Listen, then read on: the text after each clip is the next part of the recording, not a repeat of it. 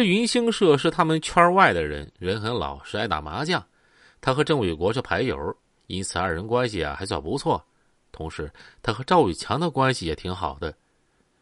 赵伟强对郑伟国意见很大，如果张文强让他直接来见郑伟国，他是打死也不会来的。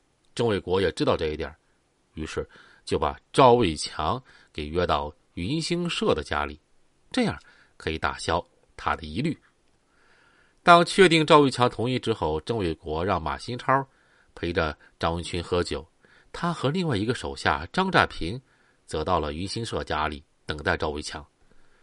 当毫无防备的赵伟强一开门见到郑伟国，就知情况不妙，随即呀扭头想跑，但是却被守在后面的张占平一把推了进去。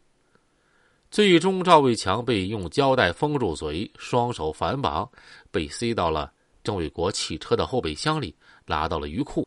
然后，郑卫国呀，就又回到和这个张文群喝酒的那个屋。他发现张文群身边多了个女的，原来她是张文群的女朋友。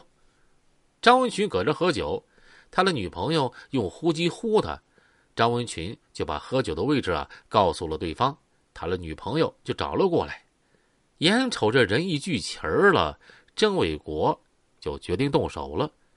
这天晚上，马新超把被捆绑着的赵伟强活活给勒死，然后又用斧头、砖块砸死了自己的铁哥们儿，也就是正在另一个房间熟睡的张文群，然后又把张文群的女朋友活活给掐死了。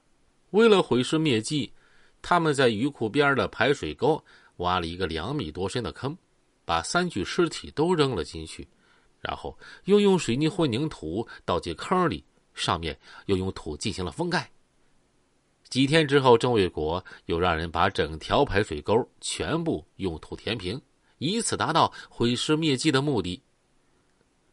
再说，自从酒楼老板刘百利被杀之后，长安县警方就投入到紧张的侦破工作当中。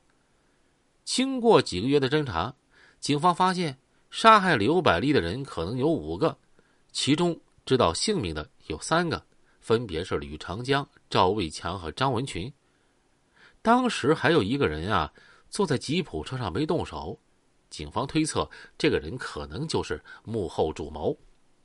警方经过调查，认为车上那个人就是郑卫国。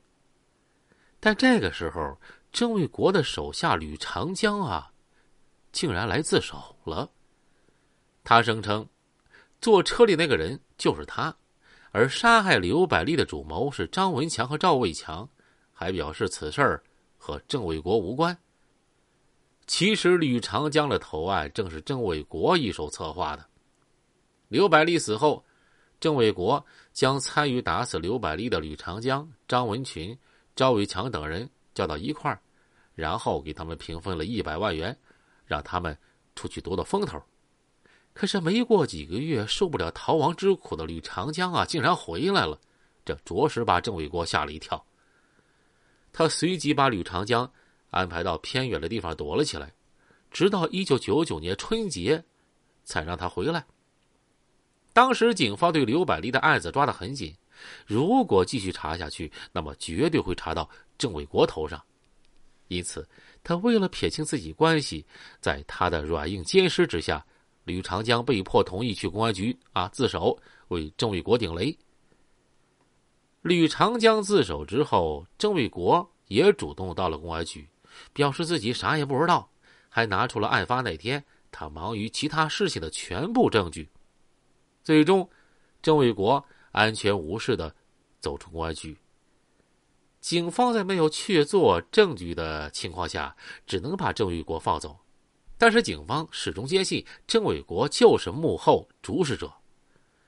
两千年六月初，西安市公安局组织相关单位秘密召开郑卫国犯罪团伙专案会议，决定一定要扫除这股暴力犯罪团伙。会议结束之后，为了防止这些疯狂作案的嫌疑人相互勾结。